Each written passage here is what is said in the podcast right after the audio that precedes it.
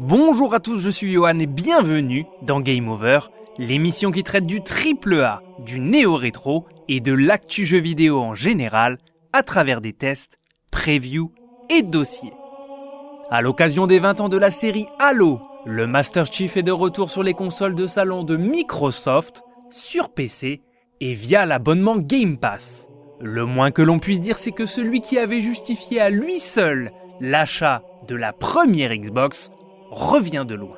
Prévu initialement au lancement de la nouvelle génération en 2020 et figurant sur le packaging de la Series X, Halo Infinite fut tristement moqué par les joueurs du monde entier pour son aspect daté lors de sa première présentation. Forcé de voir la vérité en face et d'admettre que le jeu n'était pas prêt au lancement, le chemin aura finalement été plus long que prévu pour le titre développé par 343 Industries, qui a pu bénéficier d'un an de développement supplémentaire afin de s'aligner sur les attentes des fans et des observateurs de l'industrie. Ce nouveau volet de la riche saga initiée par Bungie a la lourde responsabilité de se placer en tant que sixième opus canonique de la franchise, mais également de tenir son statut de saga locomotive du catalogue Xbox, tout en redorant le blason d'une licence qui n'est malheureusement plus la favorite des joueurs de la marque verte.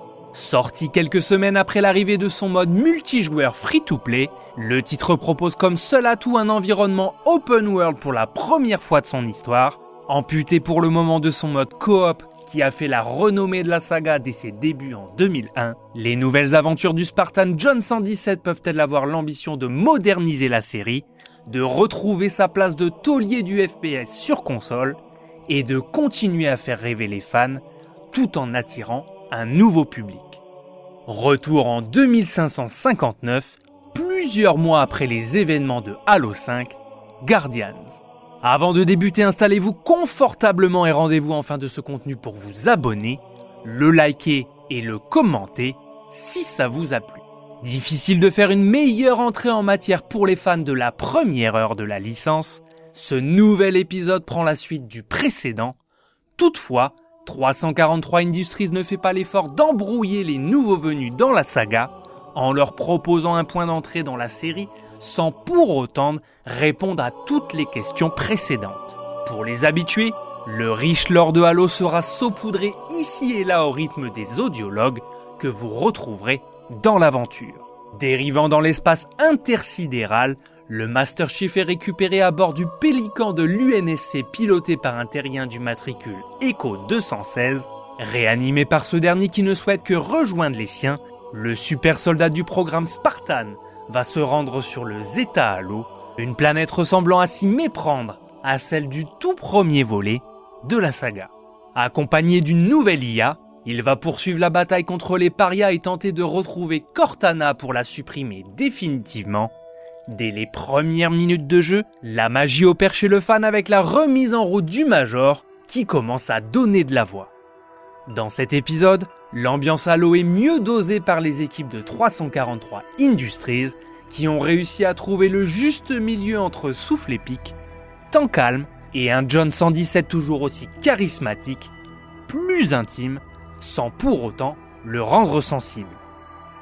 Revenir au gameplay d'Halo, c'est comme retourner dans de bons vieux chaussons. Le feeling si particulier de la saga est toujours aussi satisfaisant on prend très vite son pied et la nouveauté que constitue l'ajout du grappin permet de faire le job dans le cadre de l'exploration du monde ouvert proposé par 343 Industries. Très simplement, vous pourrez vous accrocher quasiment partout pour un gameplay qui a gagné en verticalité, notamment dans le cadre d'une exploration de la map pas vraiment récompensée, puisque tout, à l'exception des crânes, est indiqué sur la carte. Ultra efficace, le grappin fait office de dash dynamique durant les combats et permet de récupérer du stuff éloigné. Petite cerise sur le gâteau, il donne aussi l'opportunité d'accrocher les ennemis au sol ou les renverser lorsqu'ils sont sur leur véhicule. En récupérant différents modules Spartan et des points d'armure, vous pourrez pour la première fois de la série augmenter les compétences de John 117 en lui ajoutant un dash latéral et un bouclier statique. L'idée est bonne, tout est améliorable. Malheureusement, le système d'évolution du Master Chief est plombé par un système de sélection à l'aide de la croix directionnelle qui se révèle très peu intuitif. On ne va pas se mentir, c'est une véritable galère à utiliser, tout comme la gestion des grenades qui utilisent ce même système. Finalement, on ne se servira quasiment que du grappin, et durant les affrontements contre les parias, on lancera les grenades les unes après les autres sans avoir recours à quelconque stratégie, c'est dommage. Malgré ce raté, le gameplay des combats de ce Infinite reste excellent les sensations sont toujours aussi bonnes grâce au feeling de l'arsenal mis à votre disposition. Bien que les jeux Halo aient toujours pu disposer de grandes arènes très ouvertes, 343 Industries a décidé pour cet épisode de faire rentrer la série dans l'open world. Après une ouverture assez traditionnelle pour un titre de la série, la carte du Zeta Halo s'ouvre aux joueurs avec un sentiment de déjà vu, donnant l'impression de reposer le pied sur le premier épisode de la saga, dans une version XXL avec une patine next-gen. L'environnement paraît immense, mais au final, passé environ 8 heures de jeu, la map se révèle bien inférieure à un jeu de la concurrence. Ce qui n'est pas un défaut se retrouve malheureusement tristement marqué par un manque de diversité dans les environnements qui alternent entre forêt, plaine et intérieur là où le premier épisode de la série était beaucoup plus varié.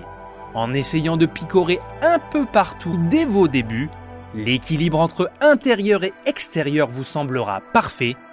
Toutefois, on sent qu'au niveau de la structure des missions, les équipes ont été victimes des problèmes rencontrés dans le développement du jeu en ne se limitant qu'au côté basique d'un open world qui aurait pu fonctionner il y a une dizaine d'années, mais qui aujourd'hui se révèle un peu daté. Vous alternerez donc entre les missions principales en environnement intérieur et missions annexes dans le monde ouvert où vous devrez libérer des bases spartanes, saboter des camps, détruire des tours de propagande paria et sauver des marines de l'UNSC capturées. Sans savoir pourquoi ni comment, cette impression d'avoir déjà fait mille fois la même chose dans d'autres titres tels que les mondes ouverts Ubisoft fonctionnera pour les fans d'Halo. Pour la première fois, ils pourront s'adonner aux joies d'un environnement sandbox. On peut regretter le côté linéaire et chapitré à l'ancienne, mais la liberté d'approche dans l'open world, combinée au gameplay de la série, fonctionne parfaitement. Pour parcourir la carte, la flotte de l'UNSC et Covenant sera bien entendu à la disposition des joueurs. Une fois une base libérée, il sera possible de faire larguer par Pélican un véhicule de votre choix. Très appréciable, cet ajout est une nouvelle fois terni par le système de pilotage des véhicules terrestres qui n'a toujours pas changé son gameplay en 20 ans de présence sur le marché du jeu vidéo. Les véhicules se retournent très régulièrement et parcourir l'environnement escarpé du Zeta Halo se révèle tout sauf être un véritable plaisir. En 2021, il serait temps que 343 Industries revoie totalement les contrôles en véhicule au profit d'un système plus moderne qui a fait ses preuves, quitte à laisser quelques fans de la première heure sur le côté. Laissez-moi à présent vous poser ma traditionnelle question. La licence Halo est-elle pour vous toujours une saga majeure du jeu vidéo? Quel est votre épisode favori? Je vous laisse le soin de me le dire en commentaire. Irremplaçable, inimitable, Tels sont les qualificatifs que l'on peut attribuer à la direction artistique de la saga depuis ses débuts.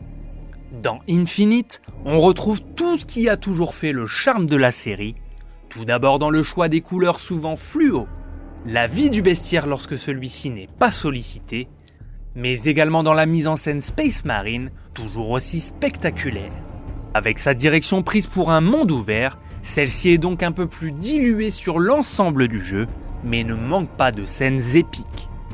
Sans surprise, on retrouve quelques thèmes emblématiques auxquels s'ajoutent les compositions de Gareth Cocker, Curtis Schweitzer et Joel Korelitz sur une soundtrack qui dépasse allègrement les deux heures. Certains morceaux n'ont rien à envier aux thèmes composés par Martin O'Donnell grâce à l'apport du piano, des violons ou du synthé. Le résultat est donc d'excellente qualité. Côté VF, c'est le comédien David Kruger qui interprète la voix de John 117. Habitué à interpréter régulièrement les voix de Dwayne Johnson et Chris Pratt ces dernières années, C'est lui qui interprète le Major depuis ses débuts pour le plus grand bonheur des joueurs. En version originale, les comédiens habituels ont eux aussi repris leur rôle pour les personnages du Master Chief et de Cortana. Au casting, d'autres comédiens bien connus des amateurs de jeux vidéo sont également à la barre pour la version française. Xavier Fagnon interprète par exemple le pilote Echo 216. Le jeu d'acteur est convaincant et on se plaît à suivre l'histoire. Concernant le bestiaire et les boss, les fans de la série retrouveront les voix aiguës des grognards ou très graves si caractéristiques des brutes.